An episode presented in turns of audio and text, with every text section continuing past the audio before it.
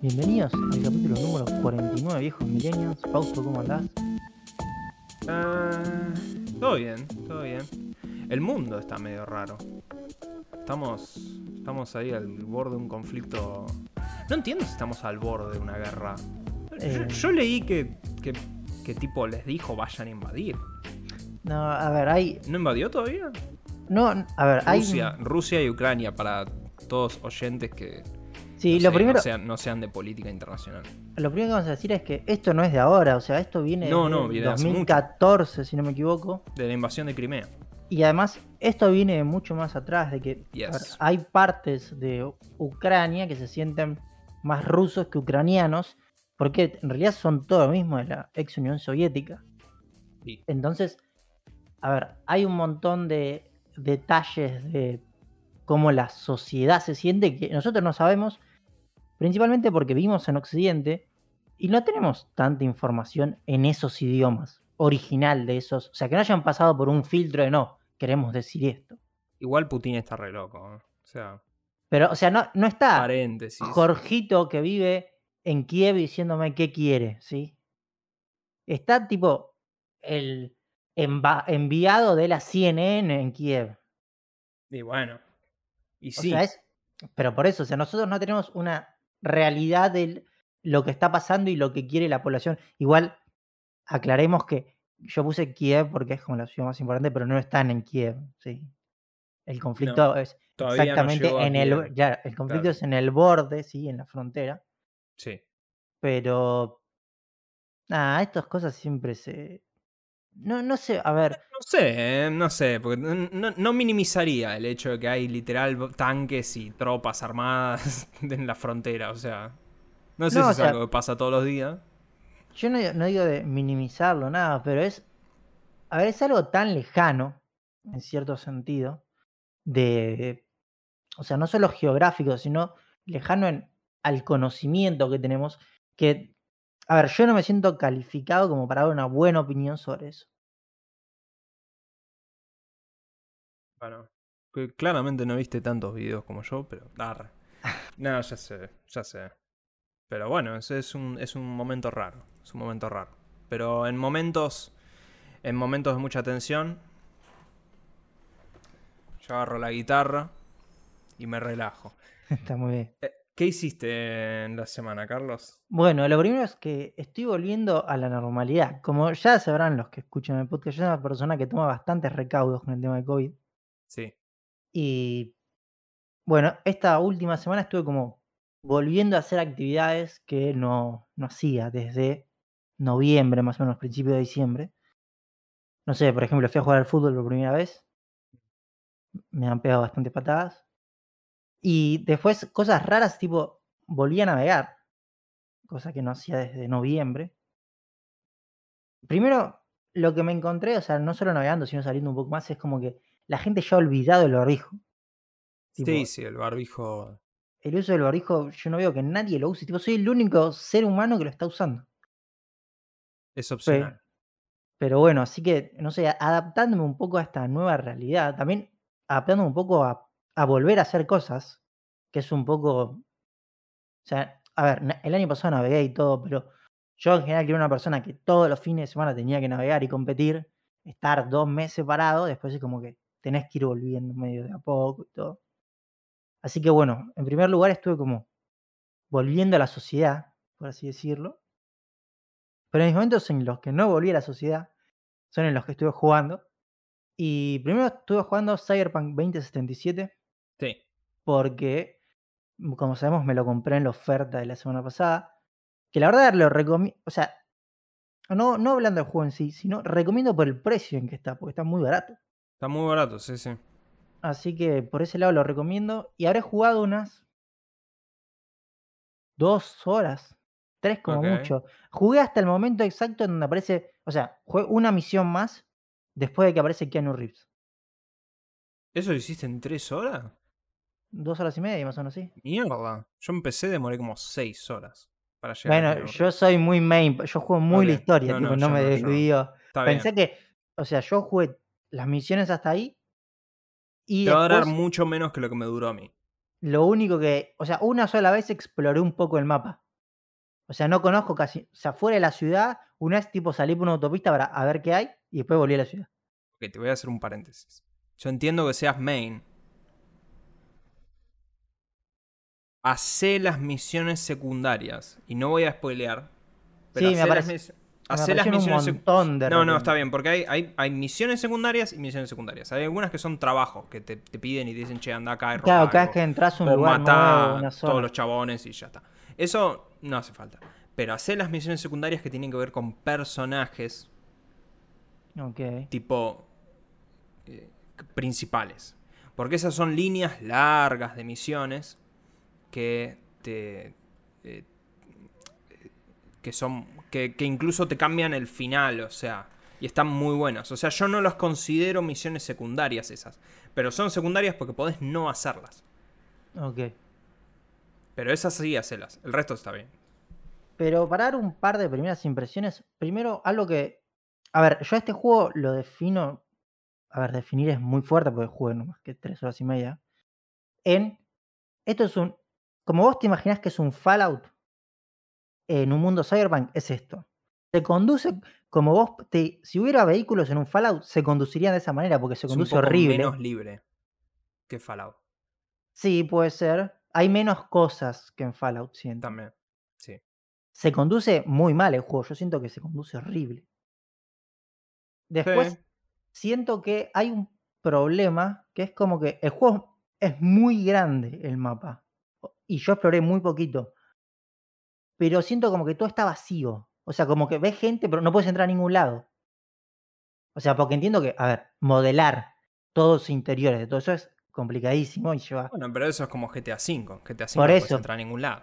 Pero como que me saca un poco de la onda del juego. Porque decís, uy, mirá qué locura ese lugar. Y no, no, no puedo entrar adentro. Tipo, solo Igual las misiones secundarias te suelen llevar a interiores y te suelen llevar a partes de la ciudad a las que todavía por ahí no fuiste directamente, ¿entendés? Sí, sí. O sea que para eso No, no, por eso digo, es, es muy primeras impresiones. Y después algo que comentamos fuera de, del podcast y que me pareció bastante interesante es, yo creo que el juego tiene como capas de Cyberpunk. A ver, yo soy muy fanático de Cyberpunk, entonces creo, me conozco bastante, por así decirlo. He leído mucho, muchísimos libros de Cyberpunk, que es donde más se extendió la cultura Cyberpunk, que es en libros, no tanto en series ni películas. Hay algunas, pero lo más importante son los libros. El juego tiene como varias veces, hasta en tres horas y media que jugué, usa como palabras o, sí, o, sí, más que nada palabras o referencias a cosas que yo creo que si vos no leíste muchos libros de Cyberpunk, las vas a pasar por alto, ¿sí? Y decís, bueno, y tipo, los puedes jugar re bien, todo bien. Pero lo que para mí hicieron es como que demuestra que la gente que hizo el juego, por lo menos los guiones, era gente que era bastante fanática de Cyberpunk. Por ejemplo, eh, viste que cuando hackeas cosas en varias misiones se refieren como al hielo o ice. Sí. Bueno, eso viene en la cultura cyberpunk de uno de los primeros cuentos cortos de William Gibson, ¿sí? donde empiezan a referirse a los sistemas defensivos que tenían las inteligencias artificiales como ice o hielo. Y por eso llaman icebreaker a los hackers. ¿sí? Después esto se populariza totalmente en Neuromancer, que es... Neuromancer es la- el libro más importante de la cultura cyberpunk para mí. Se populariza ahí. Pero de vuelta, si vos no sabes de dónde viene, es como, ¿por qué le dicen icebreaker? No sé. Sé que esto después, a ver, trasciende al cyberpunk y en ciberseguridad se dice icebreaker, pero viene de ahí. Y como eso hay varias eh, palabritas más, o por ejemplo, cómo juegan con el tema de mafias de japonesas, varios nombres de mafias y cómo juegan, están. Estoy un poco triste, por así decirlo, porque la referencia que falta, que por ahí está, pero tiene que haber una megacorporación que se llama Teacher Ashpool, que es el nombre de la megacorporación de la trilogía de Sprawl, que es la trilogía más famosa de Cyberpunk. Pasa que igual en realidad lo que tenés que captar es los que ellos están continuando. Un- no, lo que continúa es un juego de rol. El, el- juego de rol de 20, que es Cyberpunk 2022, Sí, sí. que ya tenía todos estos conceptos tipo Por eso, los Arasaka y conceptos eso. vienen de así, de ahí. Sí. Pero, no sé, el juego. A ver, no puedo decir que está bueno porque tiene defecto. A mí la conducción me mata. O sea, me mata lo cuadrado que se manejan los autos. Pero la historia hasta ahora me parece lo más interesante. Pero de vuelta, porque estoy súper enganchado con los Cyberpunk, entonces me va a gustar. Vos entonces recién, recién lo tenés aquí, Anu. Sí, una misión después tengo. Que es que tenés que ir a un. Tipo a un lugar de sexo virtual. Que es la misión después, que matás al dueño. O va, yo lo maté. Porque me desesperaba ponerme a hablar. Eh, Eh, hasta ahí llegué. Y del mundo no conocí casi nada. Conocí muy poco. O sea, fuera de lo que son las misiones. Estás jugando todo en inglés, ¿no? Eh, con subtítulos, sí. Sí, sí. ¿Qué, qué te parece Keanu Reeves? Ah, normal. no, no sé, no, no me choqueó tanto porque sabía que iba a estar y todo. No, obviamente que sabías que iba a estar, pero digamos, pero.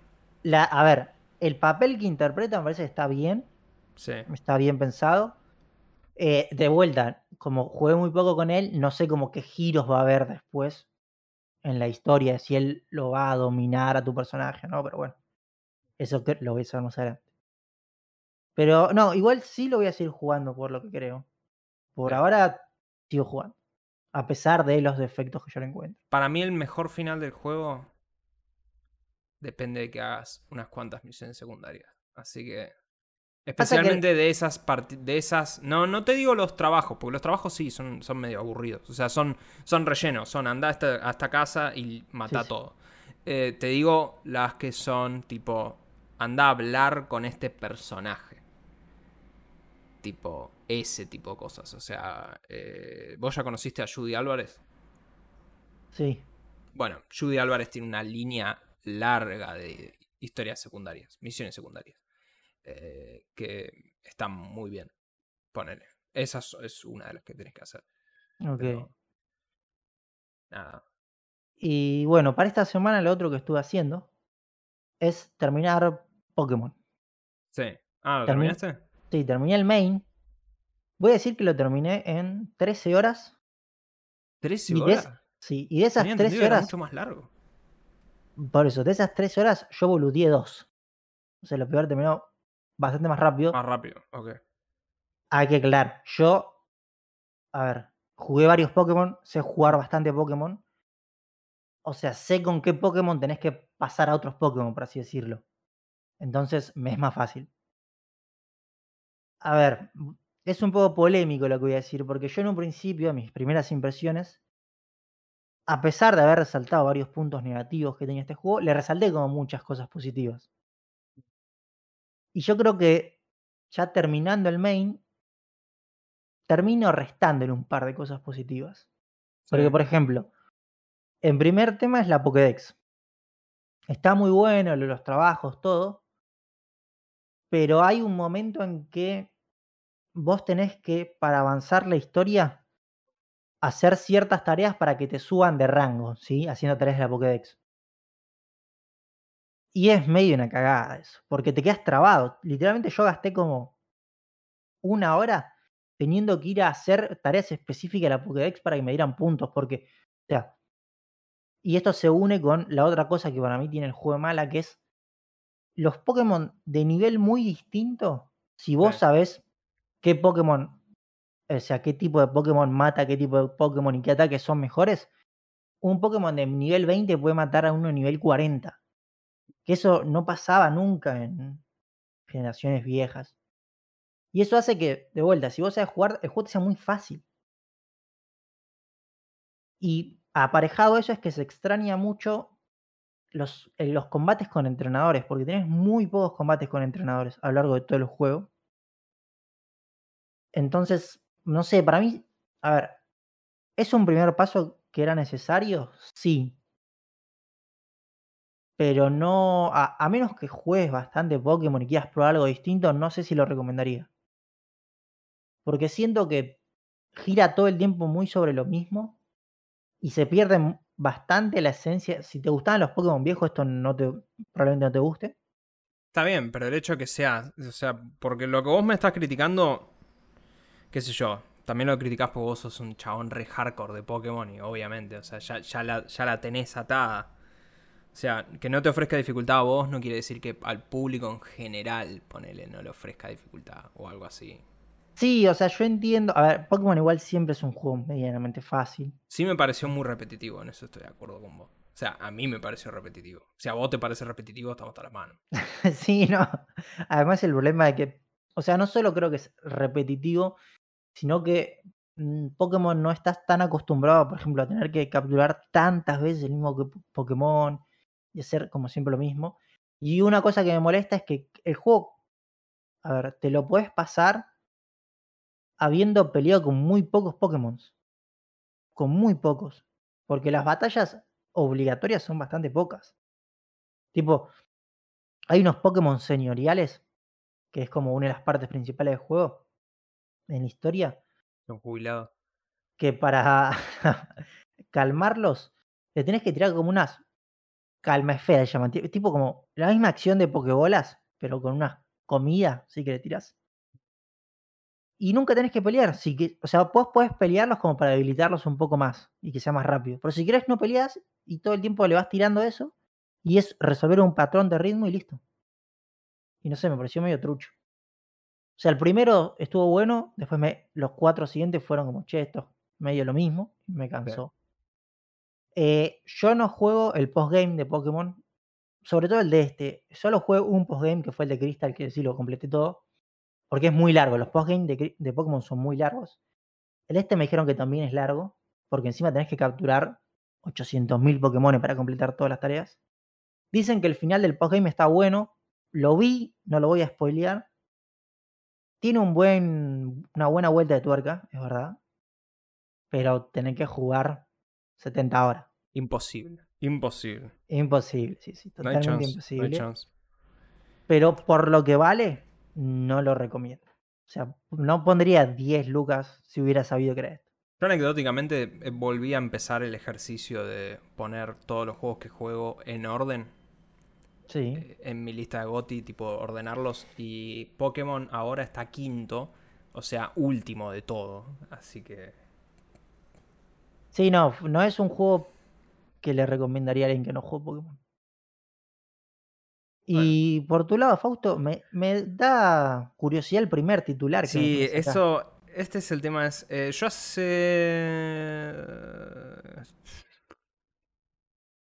¿Qué estamos? ¿Seis meses me mudé a un departamento? Y... Calculo que sí, más o menos. No, cuando vivís en agosto. Siete, ponele.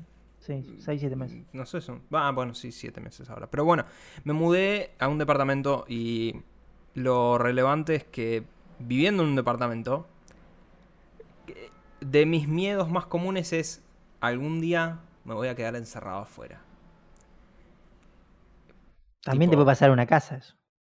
No, bueno, pero, pero acá en el departamento, porque, o sea, no sé. Y, y, entonces a mí yo dejé una copia de las llaves en la casa de mis viejos. Claro, recordemos que Futu tiene una facilidad. Futu tiene su casa muy cerca. Muy cerca, muy cerca. Entonces le dejé una copia a ellos y yo tenía la llave. Y una noche salí a sacar la basura, ¿viste? Así, tranqui, eh, eh, re tranqui, con un video de YouTube que estaba puesto bastante fuerte. Mi, edificio tiene algo que evidentemente es que están bien aislados los departamentos. Lo que escuchás es el ruido. Claro, lo que escuchás es el ruido del pasillo. Pero no escuchás el ruido afuera, porque, o al menos nadie me dijo nada, porque yo toco música, ponerle a veces y está bien, lo hago en volúmenes controlados y eso, pero yo tampoco escucho los quilombos de otros departamentos, ¿viste? El pasillo sí, si hay alguien en el pasillo se escucha. Entonces yo abrí la puerta y tenía ese video bastante fuerte, qué sé yo, no sé. Eh, cuando estoy tirando la basura, escucho un portazo y digo, che, qué fuerte ese portazo. y ahí razono y digo, no. Y fui corriendo a la puerta. Y efectivamente me había quedado encerrado. Tenía el celular adentro del departamento. Lo único que tenía era el reloj. Tenía el repasador en el hombro porque estaba limpiando la cocina. Y no tenía nada más. Y estaba Tengo una pregunta para hacer. Sí. ¿Cómo estabas vestido? Eh, no, no, similar ahora, con, un short o de sea, estabas que te podía ver la gente normal. sí, sí, y el problema es que ahí empecé a razonar. Dije, ok, bueno, tengo llave en casa. No puedo llamar. Entonces empecé, me acerqué a la puerta para que el reloj me tome conexión y tratar de llamar. Y en ¿Cómo? esos. Porque yo tengo un problema, que es mi edificio tiene ese portón mecánico te- con, con el coso ese que tenés que apoyar el, El tab, RFDIF, sí. que lo hemos hablamos. Y entonces quiere decir que cagué, o sea, no puedo salir de acá. Y... Ah, tampoco puedes salir.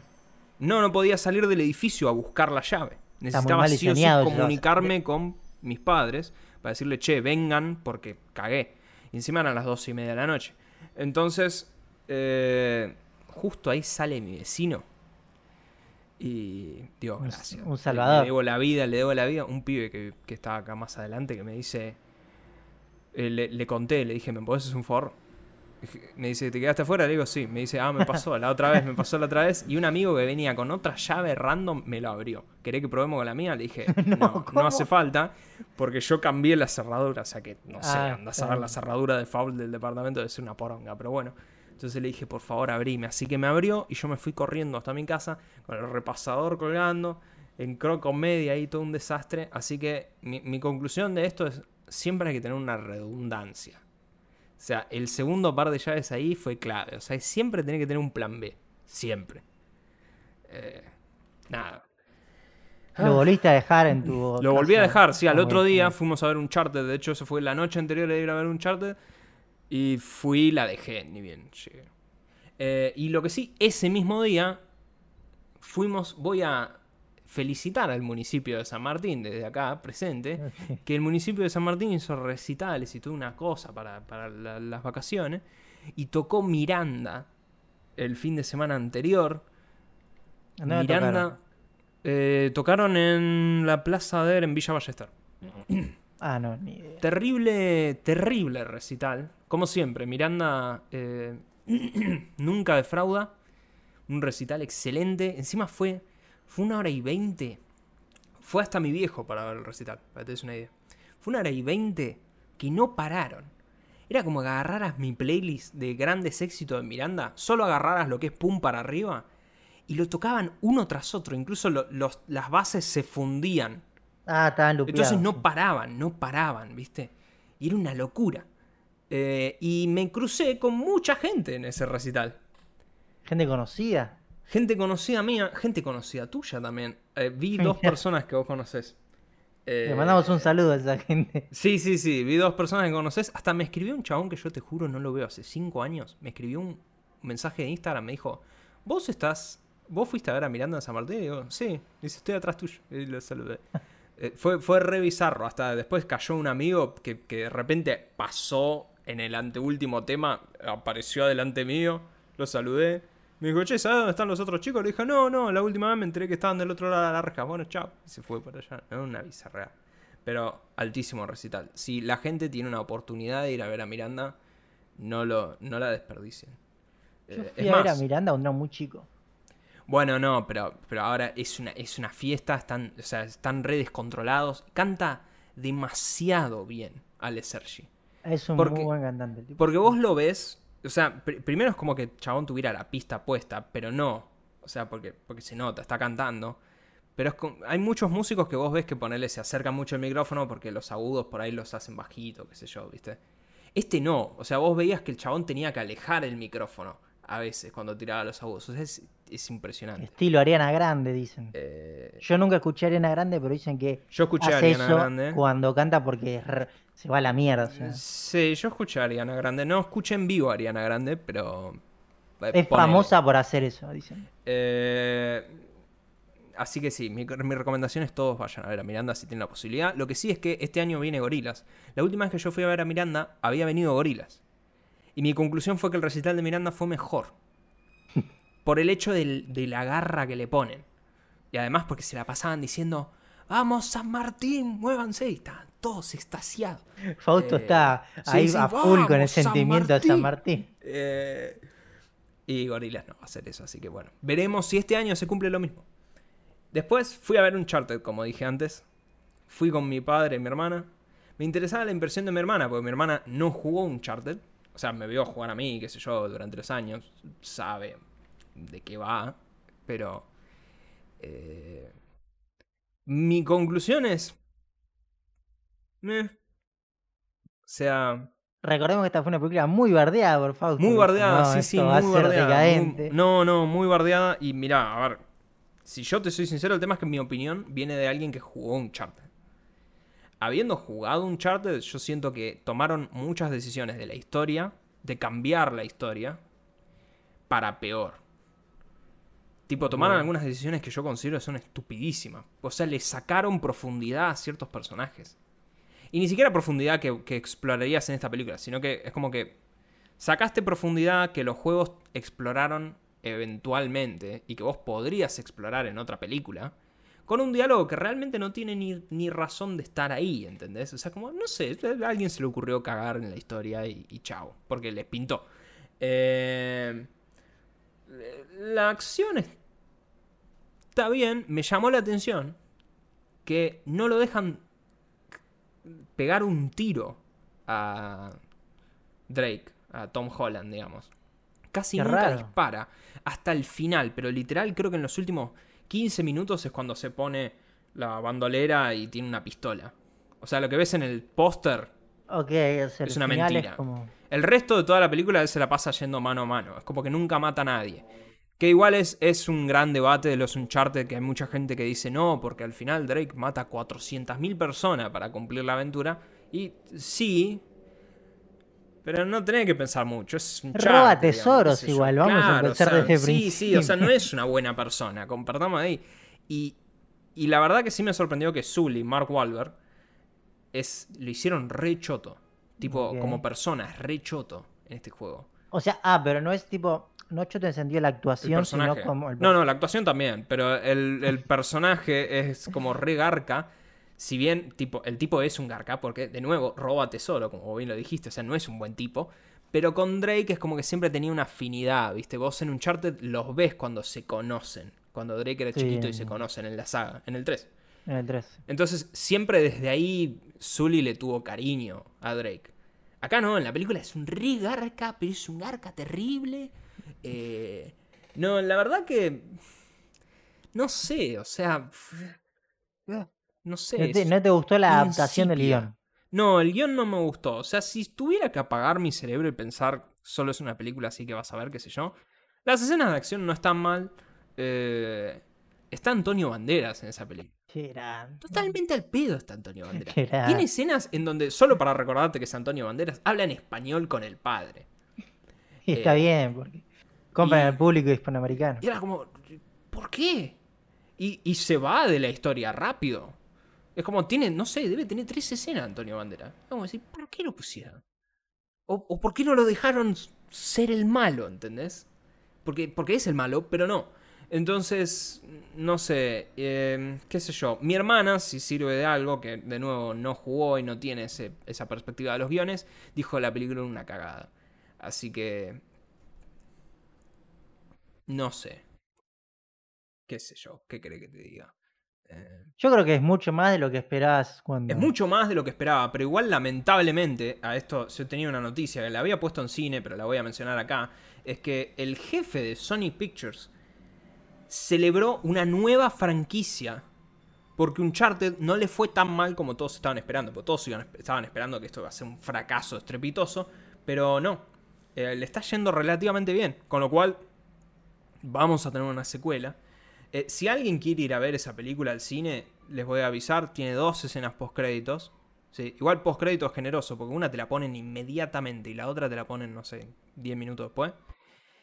Eh, Voy a spoilear la segunda escena post-créditos. No voy a spoilear qué pasa porque pasa algo. Pero el chiste de la segunda escena post-créditos es mostrarte a Mark Wahlberg con un bigote.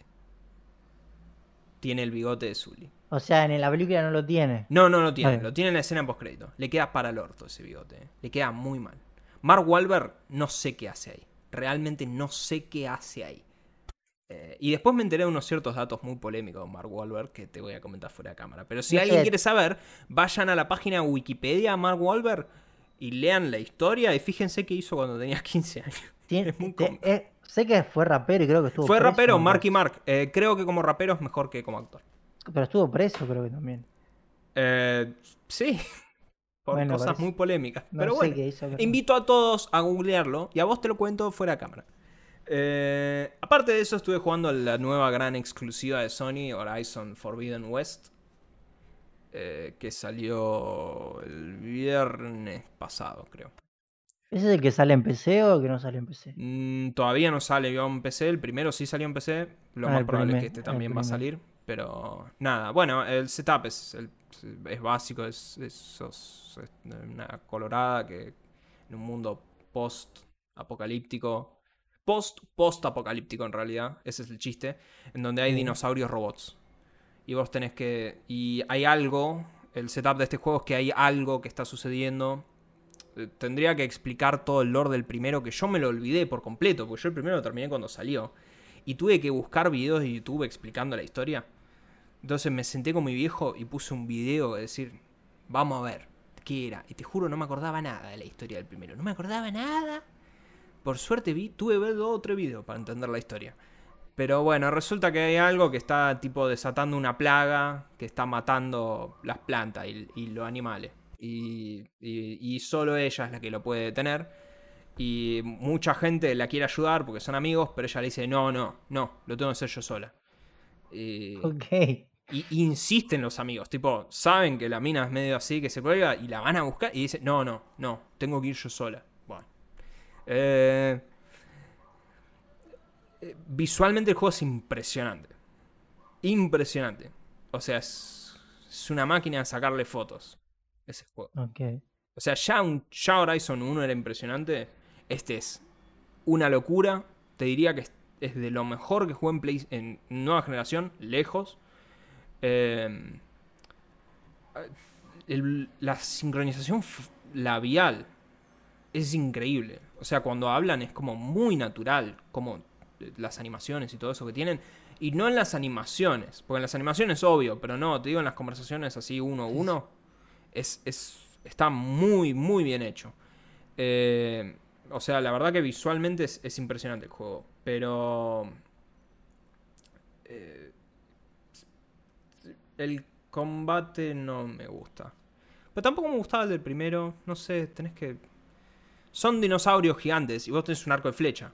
Con lo cual, no se va a sentir muy como cagarlo a tiro, ¿entendés? Entonces tenés que apuntar muy preciso, embocarle la flecha en el pedacito que le podés sacar al dinosaurio que vuela encima. A veces algunos vuelan, otros te embisten. Qué sé yo, yo siempre poner que estoy juntando recursos, así que no sé. Lo que sí voy a mencionar un par de cosas que me molestan de esto. Es, uno, el prólogo. Porque este es un juego mundo abierto. O sea, yo considero prólogo todo lo que demoran en soltarte en el mundo abierto. El prólogo dura dos horas, más o menos. Yo puedo terminar Resident Evil 8 en todo el tiempo que está el prólogo. Este es larguísimo, es re lento. Y una vez que te sueltan el mundo abierto, yo tengo este problema que lo hemos discutido, tengo un OCD de... Yo necesito limpiar el mapa. Lo necesito. Es como, es más fuerte que yo. Entonces, limpié toda la primera área. Y cuando llegué a, a completar la primera área, que es cuando... Es, o sea, el mapa es ponerles una cosa así. Y después es una cosa mucho más grande. Pero tenés como ese cuecito en donde empezás vos. Cuando Sí, sí, terminé todo eso y pasás una misión que es la que te suelta en el resto del mapa, eh, grabé la partida para ver cuánto había tardado. Eh, tardé 6 horas en limpiar todo eso.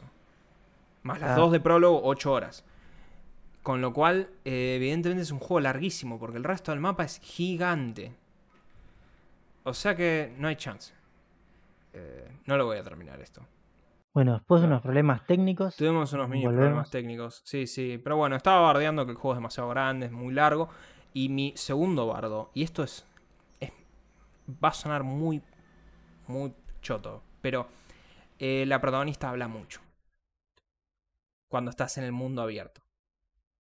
ah, fuera de entonces- cinemática, sí, sí, entiendo. Sí, si fuera de cinemáticas. ¿Viste cuando ves una demo de la E3 que hacen que el personaje hable y, y es como que el personaje dice, sí, necesito, necesito eh, eh, hacer munición para hacer... eh, que está todo orquestado para que vos veas como una cosa cinemática?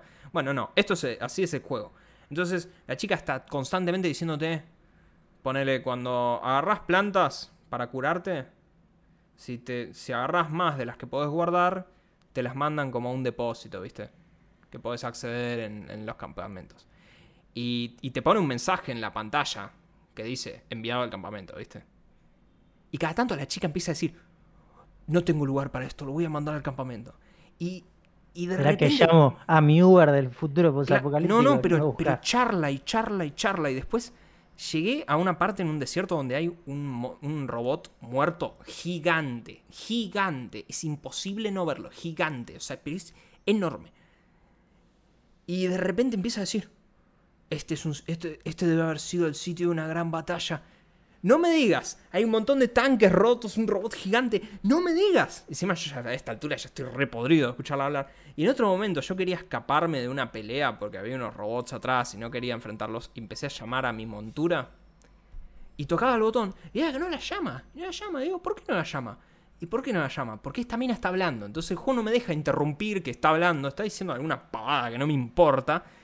Y, y estuve ahí corriendo porque venían atrás para matarme porque la mina no se callaba, porque no podía llamar al coso. Es enervante. Lo anoté, o sea, me pasó y lo anoté directamente para que te una idea. Eh, nada, qué sé yo. Igual se ve genial, pero no creo que lo juegue nunca más. Ya está. Ok. Eh, y lo otro que quería mencionar es Grid Legends, pero porque sé que la semana que viene ni lo voy a mencionar, porque no lo voy a jugar nunca más en mi vida. Este es el nuevo juego carreras que sale el Eh, viernes. Sí, yo no sé si vos jugaste la serie Grid. Yo jugué los viejos, Grid 1 y 2, y después jugué el, el último, lo compré en Steam y lo probé. A ver, eh, yo con Grid Sí. jugué muchísimo al 1, pero muchísimo con Maurito cuando salió, que creo que fue 2008 por ahí. Sí, sí, es un juego viejo. Vos no sí. sabés lo que jugamos y lo jugamos online. Mauro era el as de los derrapes. Mauro era un animal haciendo drift. Jugamos muchísimo a ese juego.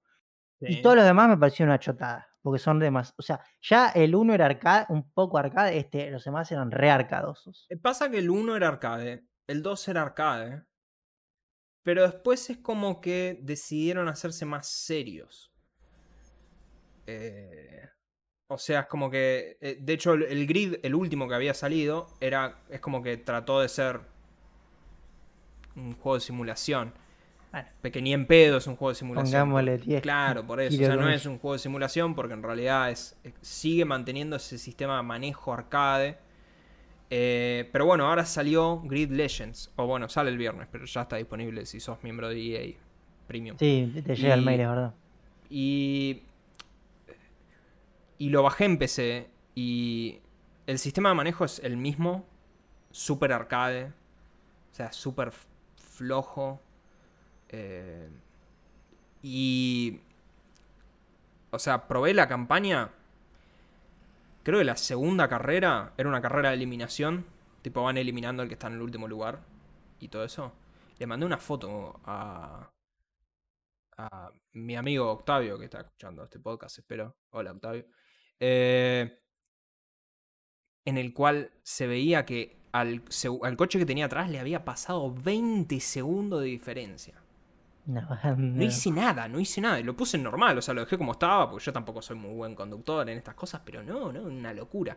Y en el modo carrera, que son así, tipo hacer mm, eh, carreras para, para pasar como de nivel y comprar autos y todo eso, eh, es como muy raro, porque por ahí haces como una secuencia de carreras, tipo, tenés que hacer un, un evento que son tres carreras, ponele. Y te las haces en secuencia. No podés poner pausa. Nunca. En la secuencia. Y cuando termina la carrera tenés que esperar 15 segundos antes que ponga la otra. 15 segundos mirando el- el- el- los resultados. Sí, Como igual si fuese me- un lobby online. o sea, No que es- está cargando. No, entiendo, entiendo lo eso, pero me parece raro no poner pausa porque, o sea, más que nada en esta época de Quick Resume, tipo que en Xbox aprieto el inicio, salgo y cuando vuelvo está entra así y tengo que acordarme de No dónde sé, estaba o se corriendo. pudre todo, qué sé yo. Pero creo que lo más ridículo de todo esto es que tiene un modo historia esto. Como la mayoría de, For- de Grid, sí. No, pero este tiene un modo historia live action. Ah, con Hay animaciones. actores. Hay sí. actores de carne y hueso haciendo un drama de unos conductores que quiere ser el conductor número uno y se pelea con compañeros de, de, coso y no sé qué. O sea, yo puse las primeras tres carreras y vi las primeras tres, tres animaciones nomás. Eh, de nuevo, yo voy a desinstalar este juego ni bien terminemos de grabar el podcast, ¿sí? O sea, eh, pero... Pero mamita, no, no, es, es, es malísimo, pero malísimo. Eh, nada, lástima porque, más que nada porque lo estaba pensando de un amigo, de, de, mi amigo Octavio, de última, me, de, de, vuelta, me decía, che, no hay juegos de simulación. O por ahí Forza Horizon es como medio, no es tan simulación, quiero algo. Ya creo hay que, que esperar a Forza Motorsport. Acá. Bueno, pero ponele, Acepto relativamente. Pero Forza Motorsport. Y iRacing es. Bueno, pero Forza Motorsport ya va a venir, pero el tema es ahora. Y bueno, sale este grid que se autotrata de simulación. Y no, no tiene nada de simulación. Y gráficamente la verdad que me pareció mucho. Eh, pero qué sé yo. Bueno, pasamos al gaming.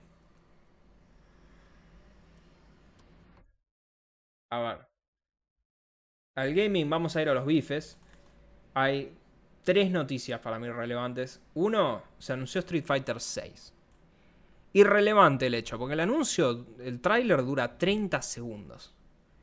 Lo cual yo considero que es un pecado capital. No podés hacer una cuenta atrás de una semana. O sea, hicieron un sitio web que te mostraba cómo el relojito iba pasando. Tenías una semana de, de manija esperando a un anuncio. Y el tráiler de Street Fighter 6 es un tráiler que dura 30 segundos.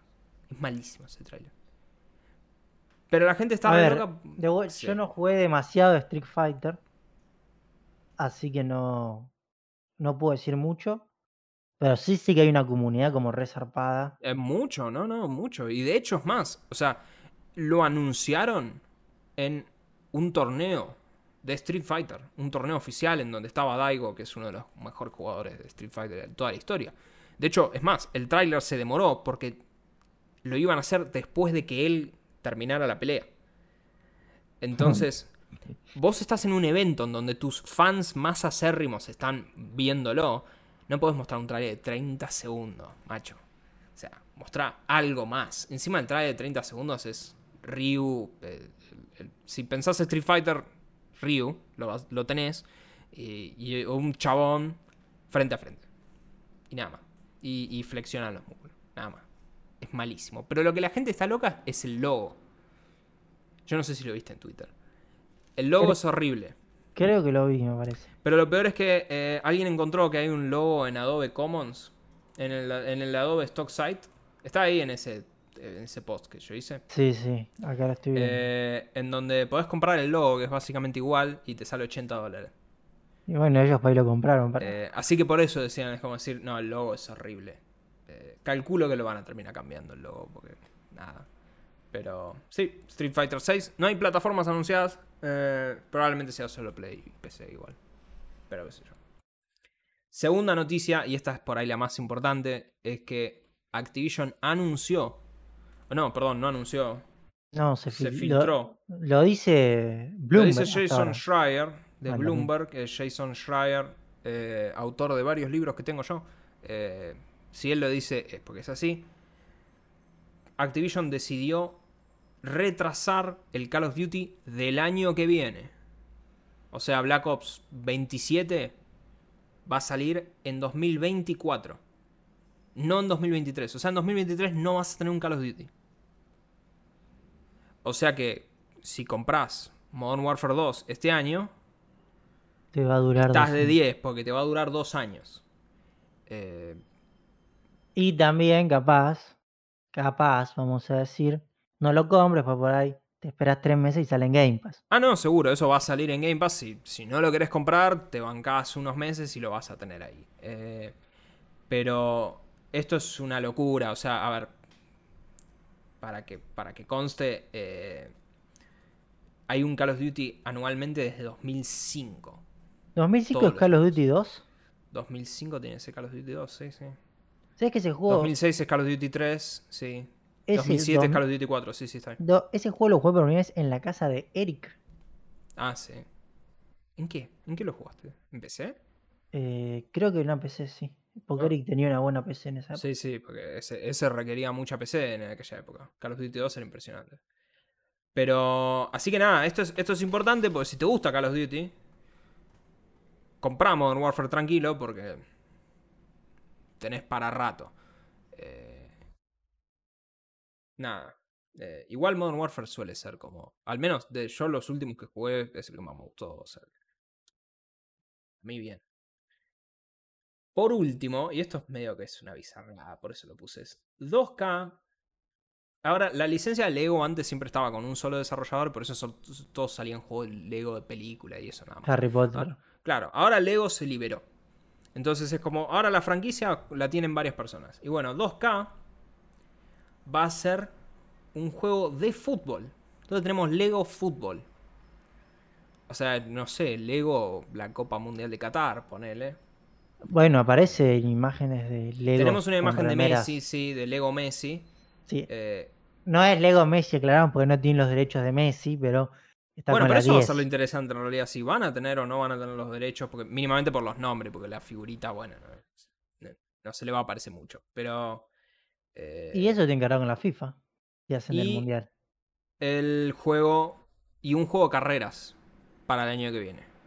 De hecho, Eh, no lo puse acá, pero también hay que mencionar que aparentemente EA está decidísima a decirle chau a la FIFA.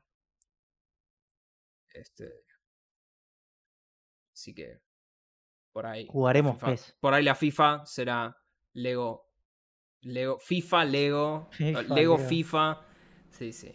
No, igual, no, que le digan chavo a la FIFA no quiere decir que van a perder. O sea, los equipos los van a tener. Lo que no van a tener es la Copa Mundial. No, bueno, y algunas licencias Pero- pierden.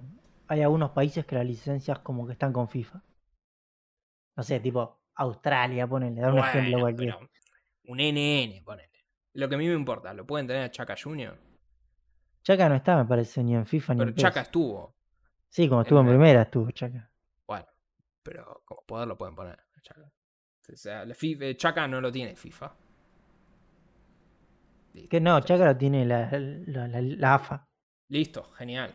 La AFA negocia con cualquiera. Entonces, bueno, pasamos al cine, series.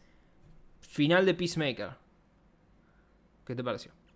Eh, antes que nada, antes de entrar en Prismaker, lo que me deja esta serie, pero no porque la. Al contrario, la serie no es mala, claro esto, pero sí me deja de que necesitamos o dos cosas. O hacer menos cosas de superhéroes, o que las cosas de superhéroes sean distintas, como por ejemplo esta serie. Porque ya me estoy cansando de los superhéroes. Hay demasiadas cosas de superhéroes. Por- Eso no es una crítica a Peacemaker. no, no, por eso digo, Peacemaker lo que me hace decir es, si quieren hacer cosas de superhéroes, hagan cosas distintas como esta serie. A eso me refiero. Creo que. mm, A ver, Peacemaker es como The Voice. O, o es como. Menos serio, es un menos serio que The Voice y más futurista. No, Ponele. O también más como. futurista, más O también como lo fue Daredevil, que no lo vio nadie. O Punisher, ponele. O sea, son series que se toman. Que, lo afrontan de otro lado. O sea, es como. Daredevil y Punisher lo hicieron como más serio, tipo tratando en serio el hecho de ser superhéroe y mostrando la violencia y eso. Y, Peacemaker fue más ridículo. Es más como. Es como el espectro de si tenés. The Voice, Daredevil, Pe- Peacemaker es medio como una cosa medio rara. Eh, el resto está bien, el resto es medio homogéneo, son superhéroes. Pero también suele ser bastante como las historietas en general. O sea, las historietas en general suelen ser como muy así y cada tanto viene algo que es así medio un destello. No, sí, eh, para mí estamos en, en este punto exacto, estamos en el mismo momento en que después de las películas de Jason Bourne, se llenó de películas de espías y de películas de acción así, con Jackie Cam. Bueno, para mí estamos en el mismo sí. momento, pero con super- Alguien creyó que Liam Neeson podía ser un Jason Bourne en ese Claro. momento. Y seguimos pagando el precio como sociedad. Eh, sí, está, eh, está bien. O sea, pasa que, bueno, también eso tiene que ver con James Gunn. O sea, que acá DC le dijo, hacer lo que quiera. O sea, No, o sea, ya entrando de lleno en Peacemaker, está muy bien. El final esperaba un poquito más por ahí, si voy a decirlo. O sea, Siento que los últimos dos capítulos fueron los más flojos para mí de la serie. Sin decir que sean malos, ¿eh? Pero, a ver, hay capítulos más flojos y menos flojos. Para mí estos fueron los más flojos. Eh, o sea, cierra más o menos bien todo. Lo que por ahí me hubiera gustado un poco más, eh, o sea, como que la parte de la acción contra la vaca se resuelve muy rápido. O sea, como que está bueno el, el antes, cuando luchan afuera, pero como que la vaca la mata en un no me segundo. molestó, pero porque era un bicho muy grande, o sea, ¿qué, qué van a hacer? O sea, no, no me esperaba una escena súper gigante de acción, porque también es un presupuesto de una serie, ¿no? O sea, no, no es una serie de Marvel esto, no tiene esa guita. Pero eh, toda la otra acción sí me gustó, me parece que está muy bien hecha. Eh, a mí me pareció que estaba muy bueno. O sea, de hecho me, me gustaron ciertas cosas. La última toma de Peacemaker, eh, cuando está sentado, que no voy a spoilear nada, que tira la miel Ah, sí, sí, y sí. que, que aparece el padre al lado, eh, que es el paneo para afuera. Creo que esa es la última toma de la serie. Eh, me gustó mucho. O sea, la verdad que la serie está muy buena.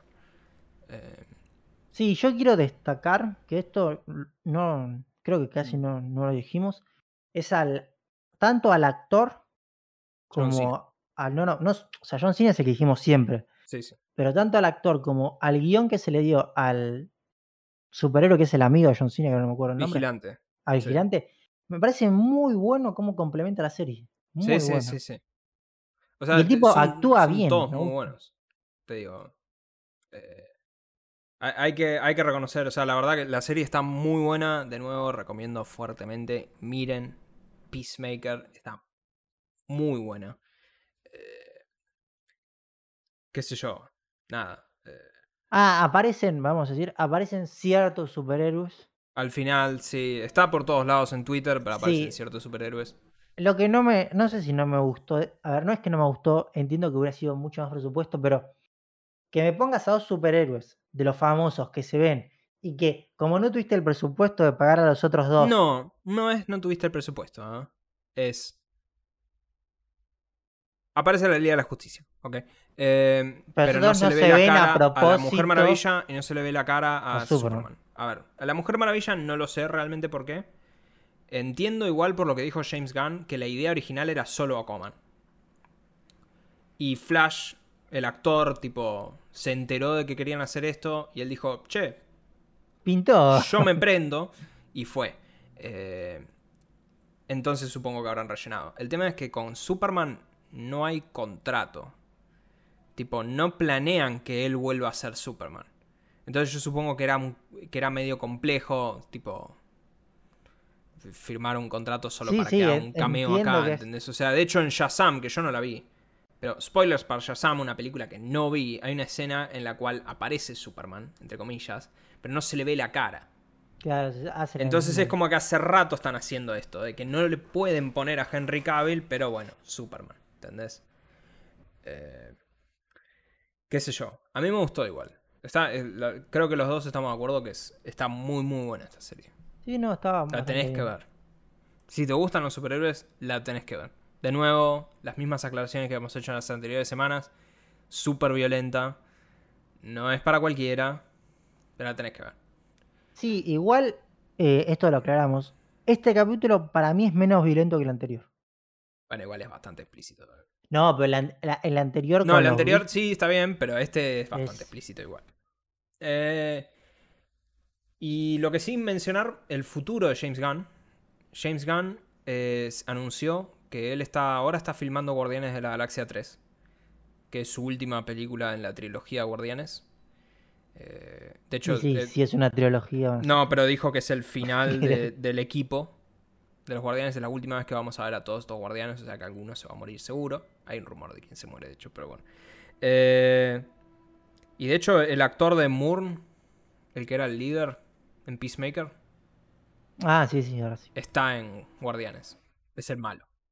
Eh, así que, y bueno, de nuevo, es el mismo guionista, director que Peacemaker está haciendo Guardianes. Él hizo las anteriores Guardianes. Después de eso, anunció que va a volver a DC y se va a encargar de televisión. No más. O sea que va a seguir con esto. Va a ser una serie. Ahora, su próxima serie aparentemente es un spin-off. Que lo hemos discutido. De, de algo más del Escuadrón Suicida. Anda a saber quién será. Pero otro personaje. Y después Peacemaker 2. Pero. Pero. Pero nada. es- buenísimo. O sea, lo reban con lo que quiera hacer. Pero bueno. Como otra noticia. Tenemos. eh, Fallout. La serie ya tiene anunciado el primer actor, lo cual más que nada me llama la atención de que evidentemente están avanzando, o sea, con esto, o sea, se viene de verdad. Eh, pero Walton Goggins, ¿de dónde se... O sea, yo lo tenemos, yo lo vi en 400.000 películas a este chabón. ¿Le- ¿Lo conoces? Eh, estoy googleándolo porque por nombre no, no sé. Walton Goggins. Eh. O sea, a ver, estuvo, estuvo en todo. este Estoy tipo. viendo acá, tengo en Google los ocho más odiados, me dice, no tengo ni idea qué es. En Ant-Man 2. En The Django. Está, ah, está, es el malo de Tom Raider. Es el malo de la última Tomb Raider, sí, sí. Claro. la- El, la- el la- chabón está. Es, es- es como que está. Está. O sea, si le ves la cara vas a decir, ah, sí, este chabón que lo, lo debes haber visto en muchas películas. de Mirá, Canal 13". trabajó en Invencible. no sé quién- Es- la voz de quién. Trabajó en Eh, Community, gran serie. Pero él va a ser el, el único actor por ahora eh, casteado para la serie Fallout. Así que, evidentemente, estamos avanzando eh, con eso. Sí, Después tenemos. Sí, no sé. Esperaremos trailers, hasta que haya un trailer. Eh, Esperemos que empiecen a filmar, sí. Eh, y que anuncien más del cast.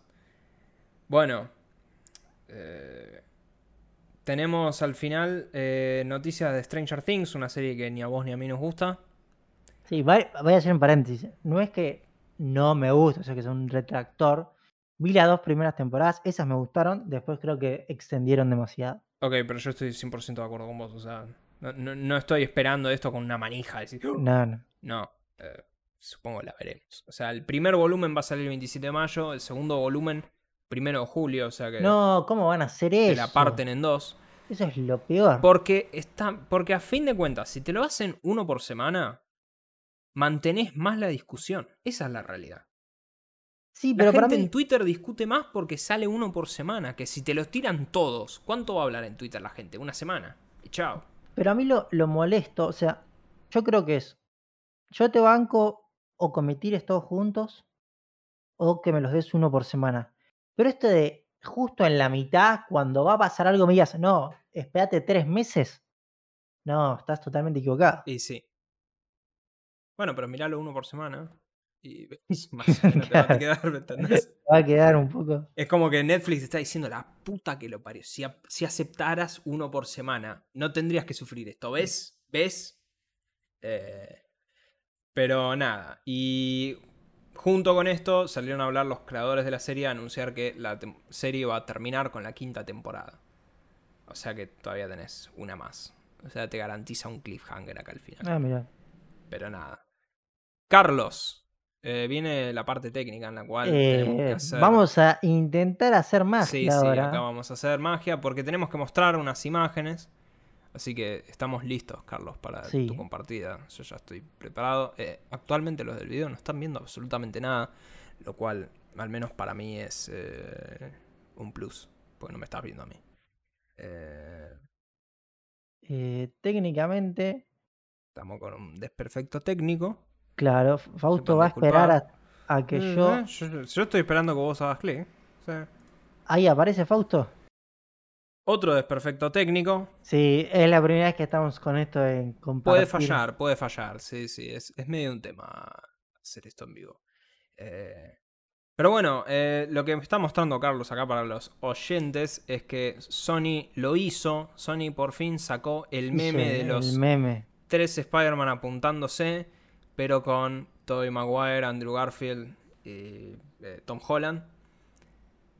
Porque de la mano del anuncio, que eh, no lo estoy viendo acá porque la- no, me, eh, no me da la resolución Que el de esto. 22 de marzo va a salir en 4K en Blu-ray. No, digital el 22 de marzo, con lo cual se lo van a Ah, poder digital, bajar digital, perdón. Sí, el- en buena calidad el 22 de marzo. En abril es el. En Blu-ray el 12 de abril. Eh, pero junto con esto sacaron un video en YouTube en donde se ve como un poco el detrás de escenas y, y sacaron este meme que, que me Se alegro lo que lo tenían bien, hecho. se lo tenían bien guardado igual. Se lo tenían bien esperábamos. guardado, sí, sí, era, era un hit publicitario para la película que hacía falta. Eh, pero bueno, y pasando de noticia, y vos pasando de tab, Carlos, Ahí se ve, Fausto. Sí, se ve perfecto. Eh, Thor, Love and Thunder, la nueva película de Thor, que sale Voy este ir año, arriba hecho, sale en para- julio. Todavía no tiene tráiler, lo cual es bastante extraño porque estamos como en la franja temporal de cuando Marvel saca los trailers. Tipo cuando falta N días suelen sacar el tráiler para las películas. Eh, ya deberíamos tener un tráiler como inminentemente de Thor, pero bueno, como no hay tráiler, eh, una empresa que se dedica a hacer muñecos decidió mostrar los muñecos de Thor y Thor. Entonces acá Carlos empieza a deslizar, Sí, pero bueno, lo que estamos viendo para los oyentes, tenemos a Thor, eh, Christoph, Chris Hemsworth, el Thor que vos conocés, con El el, hacha toda de la vida. Avengers, el Thor de toda la vida, con el hacha de Avengers Endgame, y está musculoso de vuelta y con pelo largo de vuelta, lo cual no es un plus para mí. Me gustaba cuando tenía el pelo corto. Eh, entiendo que en la historieta no tiene el pelo corto, y bueno, qué sé yo, bla, bla, bla. Pero, Pero además muestran este. pero muestran también. lo más relevante que es la nueva Thor, que es Natalie Portman. Sí, que de Natalie Portman no tiene nada este muñeco, pero bueno. Bueno, eh, sí, sí, hay que decir que la verdad que evidentemente la cara, no sé, a Natalie Portman no le importó mucho que no, no- Sí. no le hagan la cara igual. A ver, Pero- vemos igual que los demás fueron vivos y le pusieron el casquito. Está bien, porque en realidad Thor, Nat- Thor Jane Foster, que es ese Thor, esa Thor, es medio confuso, pues se llama Thor igual. Eh, No le van a poner Tora. No, sí, no, es. Mighty Thor, de hecho. Tiene el casco puesto generalmente, o sea que en realidad si te compras el muñeco se lo dejas puesto, no se lo saques nunca y queda bien, te diría. Pero sí, ya tenemos nuestro primer vistazo extraoficialmente a Jane Foster como Thor y a eh, Chris Hemsworth como Thor. Eh, dato de vital importancia, por lo que hice ahí zoom en la foto, el martillo que tiene Jane Foster es el martillo de Thor, que se rompió en Thor Ragnarok. Eh, y el martillo que tiene ella, según lo que se ve, está hecho de todos los pedacitos. Ok. Así que, porque realmente no se sabe mucho de esa película. No hay leaks, casi nada. Así que es- este es nuestro primer vistazo incluso a la historia, tal vez. Pero nada.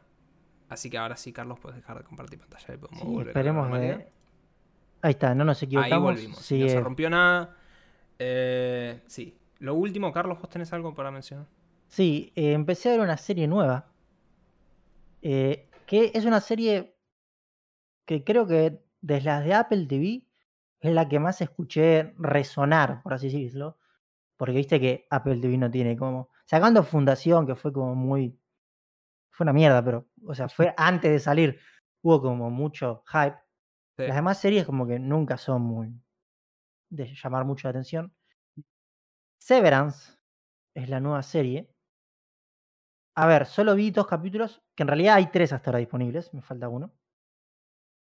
Es una serie donde creo que ya vi una película de esto antes, no estoy seguro, voy a averiguarla para la semana que viene. Pero es una serie de lo que trata es que vos sos, o sea, el personaje principal trabaja en una empresa en la actualidad donde como trabaja en una como cosa muy crítica, le hacen un proceso que creo que se llama sa- sarcenar o cercenar es la traducción. Lo que hacen es que el tipo le ponen como un chip en la cabeza que cuando entra a su oficina tiene como un sistema que él no puede recordar nada de lo que hace en la oficina. ¿Sí? Y entonces él sale y es como que son dos personas, porque una no, o sea, vive todo lo que es no trabajar y otra solo vive dentro del trabajo. Y te empiezan a como, en los dos primeros capítulos, mostrar que hay como gente en contra de esto. Y bueno, y pasa algo que no lo voy a contar porque ya es spoiler la serie. Pero la verdad que está. Primero es tipo un, un suspenso la serie. ¿Sí? Es un tono suspenso bastante interesante. Muy buena fotografía. Y está bastante interesante. ¿eh? De la verdad, de, hasta ahora de lo mejorcito que he visto de Apple TV. Mm. Yo tengo todavía esa, esa que me redimí el voucher de Apple TV y no lo usé nunca. Creo que ya se me deben estar por vencer los seis meses. Y ya está Espero medio no- jugado. Espero que no esté mi tarjeta de crédito ahí metida porque cagué si no, pero bueno. Eh, Depende, va, si tenés el. ¿Cómo se dice? No, vos no tenés nada. Ah, sí, tenés la Mac. no, no, no, porque yo la tenía en la Play.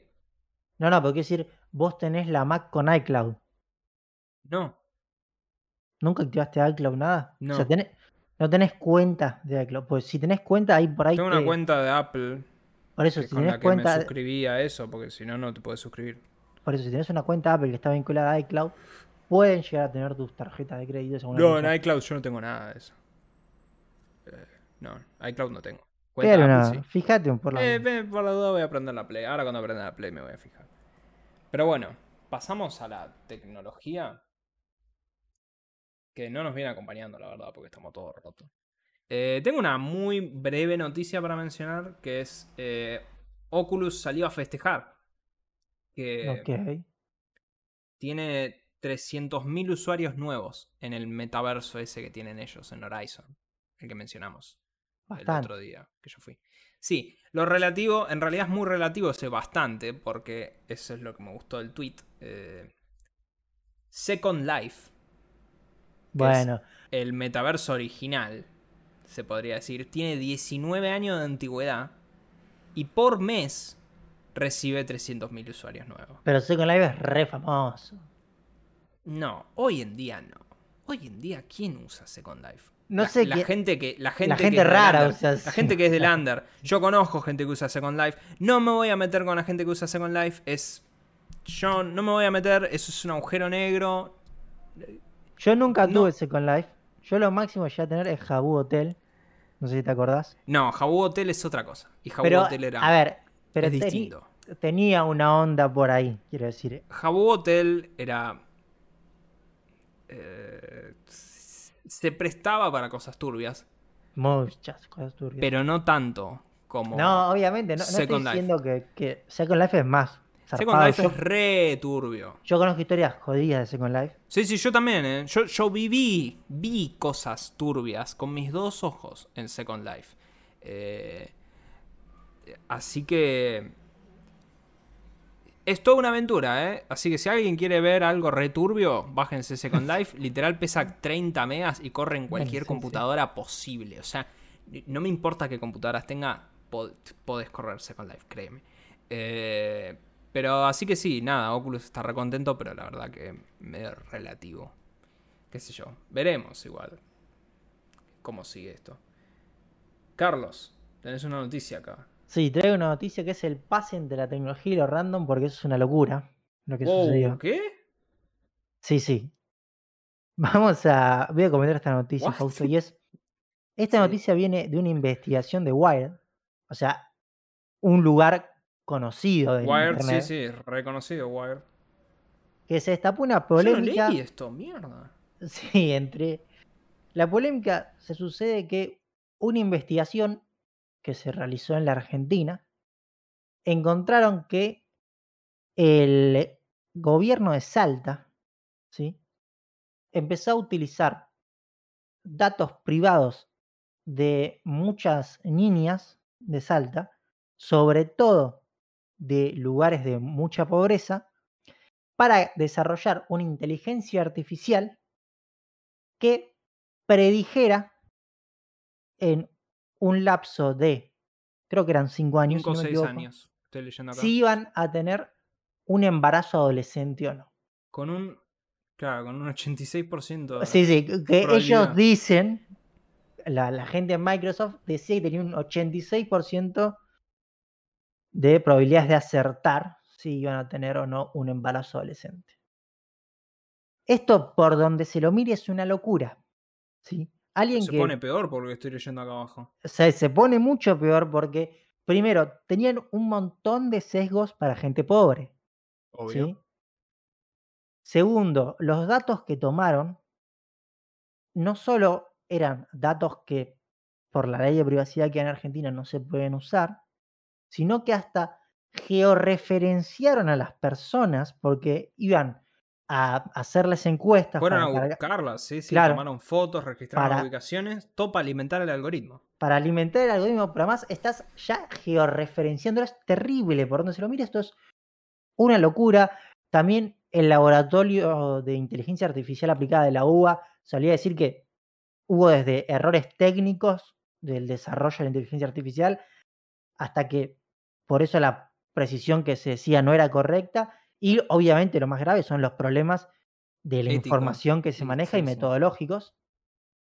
Así que el gobierno de Salta en, un, en una movida por volverse tecnológico creo que se fue de la Se fue al raya carajo. por todos lados. Fue al ri carajo.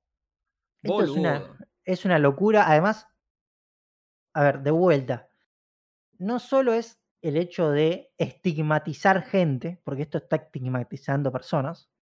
Sino es el hecho de después esas bases de datos en manos de quién quedan. Porque no es solo que, a ver, no, no, no me voy a tirar en contra del jefe de ciberseguridad del gobierno de Salta, pero sabemos que a este país, a sus gobiernos municipales, nacionales y más, lo han hackeado muchas veces. No nos caracterizamos por tener la mejor seguridad del universo. No. Entonces, yo no quisiera que todos mis datos, o por lo menos mis datos, no sé si tuviera una hija, de mi hija estén hasta georreferenciados para ver si posiblemente tengo un embarazo adolescente. Me parece una locura. Así que, bueno, de vuelta, como siempre digo en esto, el tema de la privacidad en Internet es muy importante y estas cosas son una locura. No, esto es una locura, yo no sabía, esto es una locura. Yo no veo la tele, pero espero que esto haya sido un escándalo. Porque es Yo, una n- locura. yo no veo mucho la tele, no sé si salió o no, pero tampoco vi demasiada repercusión en... No, no vi, yo no leí este artículo, o sea, no, no tenía ni idea. No vi el de Wired, por ponerle yo, esas, ahí esas cosas me- sí me deberían llegar, pero impresionante. Bueno, pasamos a lo random, que igual, como vos bien decís, esto es medio random. Sí, sí, está Tenemos dos cosas de random, básicamente. La primera, tengo que hacer una, una breve recapitulación. En Canadá, ¿sí? Eh, de nuevo, acá tenemos estos, estos últimos, últimos quilombos del COVID, esperemos que sean los últimos. En Canadá una, una protesta de camioneros, ¿sí? Que El estaban Hugo Moyano de Canadá. Exacto. Entonces se agarraron todos los camioneros, empezaron a hacer toda una marcha por Canadá hasta ir literalmente a lo que sería la Casa Blanca de Canadá, digamos, a ir a buscar a Justin Trudeau y para exigirle que saquen todas las limitaciones de eh, las obligaciones de vacunación a los camioneros esencialmente, ¿sí? Era el convoy de la libertad, dijeron que eran básicamente. O sea, querían, querían eso, que, le- que no les obliguen a los camioneros a vacunarse contra el COVID. Eh, unos boludos, obviamente, ¿sí? Eh, no hay mucho que decir, o sea, unos boludos. Te dirás, No. ¿por qué? Además, a ver, esto es súper estigmatizante lo que voy a decir. Pero si, si alguna vez viste, y encima no son reales, porque además es una parodia, pero esas series de National Geographic que se burlan de los camioneros en Canadá trabajando en la nieve, te vas a dar cuenta un poco cómo pintan los camioneros de Canadá. Yo veía muchas series de, de camioneros enviando paquetes, muchos. No en National Geographic, en A&E. A&E tenía de todos esos. Tenía esos y quién da más que eran los que compraban depósitos. Sí. Yo veía... o sea, era- a de, en quién da más. Uh, sí, y Brandy. Sí. El otro día con mi hermana tratábamos de acordarnos cómo se llamaba el marido de Brandy. Y, y Dave, que decía, sí, cuando quería comprar algo, ah, por, sos un crack, ¿por qué veías eso? Visto Eh, más de lo sí. que debería. Sí, sí, yo, bueno, era todos los mediodías con mi hermana era ver eso, básicamente me acuerdo. Eh, pero, bueno, El tema es, bueno, estos camioneros son no boludos. No, no voy a estigmatizar a todos los camioneros. Conozco creo dos o tres, pero bueno, no- esos no son de este tipo de boludo, pero... Sí, eh, igual son de acá los que conoces. no Claro, sí, sí. Bueno, no son canadienses, así que qué sé yo. Pero puntualmente, ¿por qué quiero mencionar esto? Porque ya hablamos antes de esta mujer. Es la actriz de La Avispa, ¿sí? Recordemos que Ant-Man and the Wasp se llama ahora. Para mí que Ant-Man 3 se va a terminar llamando Ant-Man 3 nada más. Porque esta chica no para de enterrarse. Antes había posteado fotos de que había asistido a una protesta antivacunas. Ahora salió a decir públicamente defendió a los camioneros canadienses diciendo que los medios corporativos los están ensuciando como personas racistas y misóginas. O sea, está tratando de defender a gente que, eh, seamos sinceros, es bastante indefendible. Señora, no sé por qué está perdiendo su tiempo con esta causa, digamos. ¿eh? Esta tipa es Evangeline. Evangeline Lilly. Lilly. Sí. Actuó en una serie. ¿Qué más? La estoy buscando. Estuvo en varias cosas. En la- claro, es la de Lost. Ahora, yo sabía estuvo en que la Los, sí, sí, sí, estuvo en Los. Eh, Sí, de ahí la tenía. Y estuvo en Marvel. Y creo que no va a estar más en Marvel. Eh, creo que ya, ya, ya es como que decir. Porque. Porque es como que sigue, ¿viste? O sea, no, no, se, no se contentó con la otra. Es como, no, no, no, voy a redoblar la apuesta. Eh, eh, no, no, no entiendo. O sea, te soy sincero, no, no entiendo. No entiendo por qué esta señora se hace eso a sí misma. Qué sé yo. yo siempre dije, por ahí hay gente atrás. Nunca lo sabremos. Eh, mira, lo único que vamos a saber es que en Ant-Man 3 está la hija de Scott. Probablemente ella va a terminar reemplazándola. Y saludos, señora. Igual que en Black Panther 2 van a terminar sacando a la hermana de Black Panther porque también es antivacuna. Saludos, señora. Y creo que es lo mejor que pueden hacer porque a fin de cuentas esta gente medio súper polémica. Eh, Y tenemos una última noticia que es... Tiene problemas el Marcelo Tinelli. Le iba a decir el chueco, pero... No sé si es chueco. Eh, no, no, porque es eh, el Choco Sword. Ah, O por ahí me estoy confundiendo. Bueno, no sé. Tiene problemas Tinelli. Tinelli, lo mencionamos antes. Tinelli se quiere ir del 13. ok. ¿Por qué? Porque Tinelli le fue para el reorto haciendo ese programa. Y Tinelli quiere dedicarse a hacer ficción ahora. Tiene un formato de otra época, ya tiene lista medio. Yo, yo no sé a quién le gusta Bailando por un sueño. O sea. No, por eso, para mí es. A mí nunca me gustó jamás. Yo me acuerdo cuando empezó Yo lo eso. veía cuando estaba Jorge Lafauci en el año del ñaupa, te estoy hablando. Creo que, Yo- más, creo que estaba Ricardo Ford como Claro, jurado yo- cuando lo veía yo. O sea, Yo estoy hablando de cuando iba a la secundaria, así que ser 2008, sí, sí, el año 2009. del ñaupa, sí, sí. Y no sé, a mí me parecía una poronga. Pero, Era malo, pero. pero en esa época era más entendible que ahora. Hoy por hoy es súper cancelable ese programa. Sí, sí, no, no, esto no tiene sentido. Pero bueno, pero el tipo. El tipo le fue muy mal, tuvo que terminar antes de tiempo. Y. Pero lo que más me dolió el alma es que se peleó con el Chato Prada y Federico Jope. Es, como la, es como la Hop- Santísima Trinidad, ¿entendés? Hopes es el del alfajor, ¿no? Federico Jope, no sé. Yo a ¿No Jope lo de tengo el viejo- visto. El viejo showmatch de que le daban un alfajor que se lo metía en la boca y, y jodían con ese chabón, se podía hacer lo mismo. Voy a googlearlo en vivo porque creo que Googlealo es en vivo, porque eso no me acuerdo. Pero el Chato Parada, ponele. El Chato es como el productor eterno de Tinelli. Y se está separando esa relación. O sea, es, es una tragedia para la televisión nacional que se está rompiendo ese vínculo del Chato y de Fede Jope y de Marcelo. Y todo esto está pasando porque en realidad Marcelo dijo: Me quiero ir a la mierda del 13.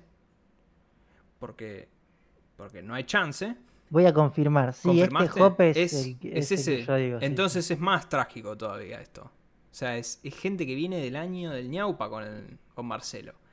Pero, en fin, el tema es, Marcelo se quiso ir.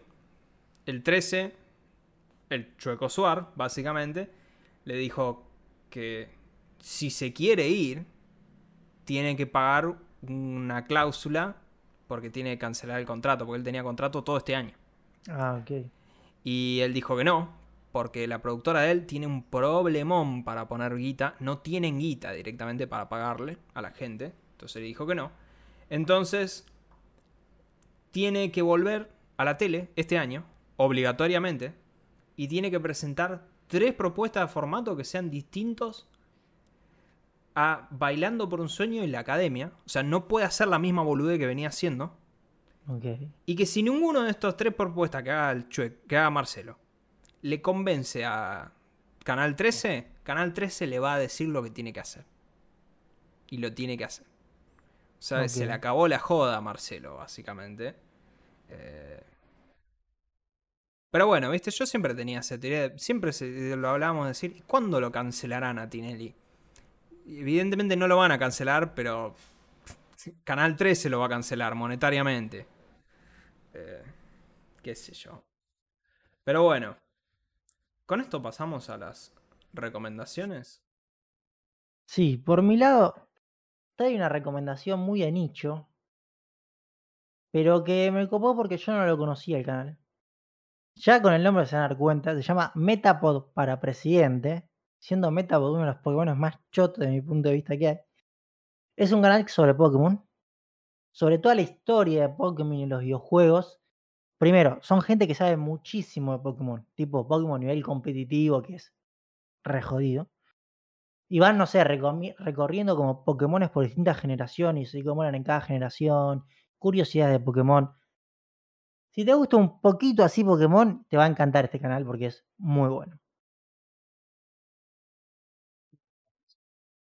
Tiene, viendo. tiene 500.000 suscriptores, o sea, no son unos improvisados. No, no, no, no.